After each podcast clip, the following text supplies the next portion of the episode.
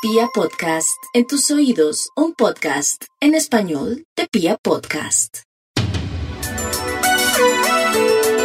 Muy bien, el doctor Méndez saluda y como siempre les traigo grandes invitados a, nuestras, a nuestros capítulos de podcast. Y hoy tengo el gusto de darle la bienvenida al segundo capítulo a todos ustedes de este episodio que es tan importante sobre nuestras pensiones. Hablemos sobre las pensiones, que además es un tema fundamental para todos, un tema del cual se discute mucho, un tema sobre el cual hay muchas teorías, para que precisamente resolvamos esas dudas frecuentes que tenemos sobre ese tema, conozcamos de qué se trata y así tomemos decisiones informadas alrededor de nuestro futuro pensional teniendo en cuenta lo que es importante pensar y proyectar sobre nuestra pensión, sin importar la edad que tengamos.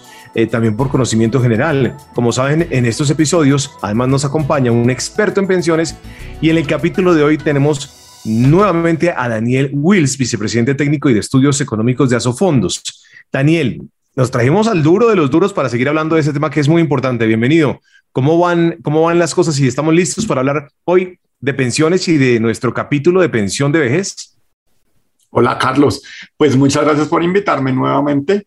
Hola a todos los oyentes. Claro que sí, estamos listos para informar a todo el mundo sobre estas cosas que tienen que ver en últimas con su futuro. Claro que sí.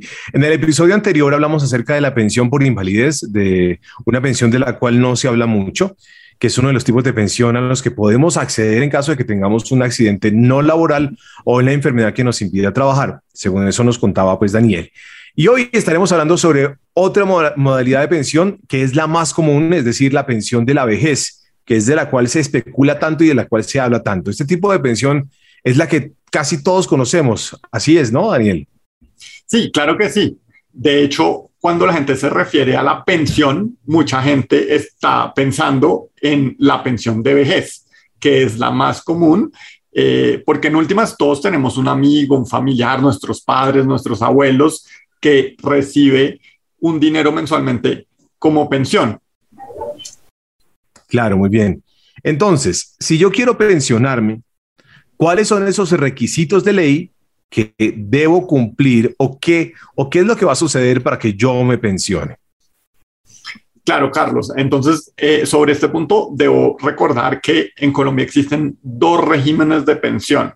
Está el régimen público o el régimen de prima media, que es que el que administra colpensiones, y está el régimen privado, que es el que administran los fondos de pensiones privados. Los requisitos para adquirir la pensión dependen de en cuál régimen se esté. En el régimen de colpensiones, el régimen público, necesitas 1.300 semanas, eso es aproximadamente 25 años, y cumplir con la edad mínima, que es 57 años para las mujeres y 62 años en el caso de los hombres. Régimen de colpensiones. En el régimen de ahorro individual, que así también se le denomina el régimen privado, eh, es el que está administrado por Colfondos, por Venir, Protecciones Cambia. Entonces ahí tal vez los oyentes pueden ubicar ellos en cuál están afiliados. En esos casos existen dos caminos para pensionarse.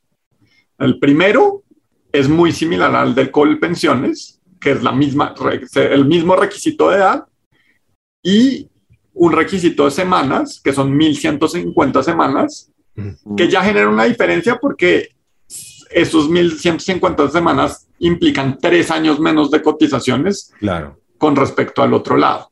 Esa es, esa es una vía. Pero en el fondo privado decía, hay dos vías y la segunda es tener el capital suficiente para pensionarse por, con por lo menos un salario mínimo.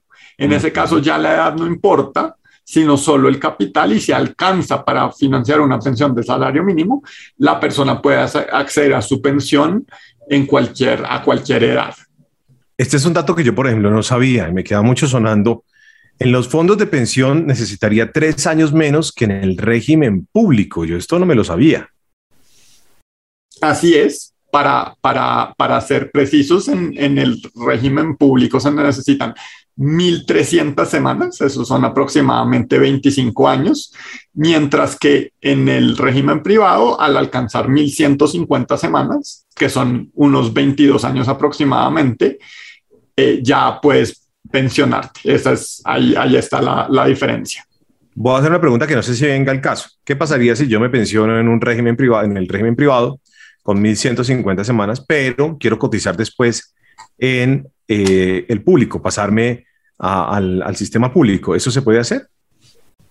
Eso no se puede hacer. Normalmente cuando, cuando lo que se ha interpretado es que cuando una persona pidió su pensión y se pensionó, ya renuncia al derecho de seguir cotizando y de volver a pensionarse, como que no existe esa posibilidad de, de volver a pensionarse. Entonces ya una vez uno se, se, va por un camino, eh, queda, queda con su pensión, que es vitalicia, por, por, pero, por cierto.